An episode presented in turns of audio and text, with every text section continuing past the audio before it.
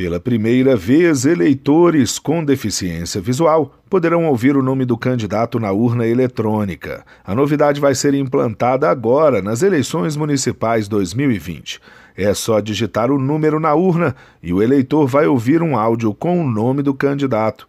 Isso é possível com a tecnologia de sintetização de voz, que transforma texto em som. Antes as mensagens eram gravadas. Com isso, havia uma limitação. Com milhares de candidatos, muitos são substituídos ao longo do processo eleitoral. Assim, era inviável gravar os nomes de todos os concorrentes.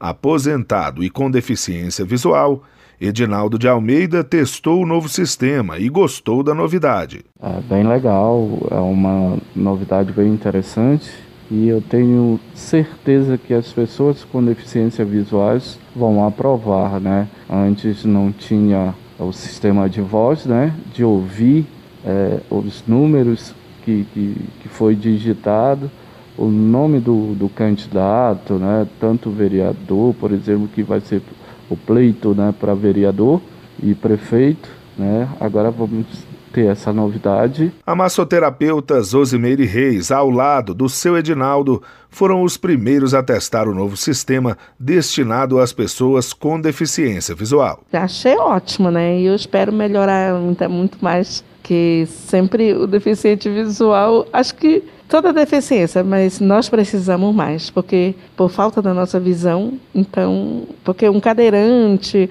um surdo, ele enxerga, e nós, como é que ficamos, né? Então agora está ótimo para gente. Basta o eleitor informar ao mesário que quer usar o serviço na hora da identificação. É preciso usar fone de ouvido para garantir o sigilo do voto.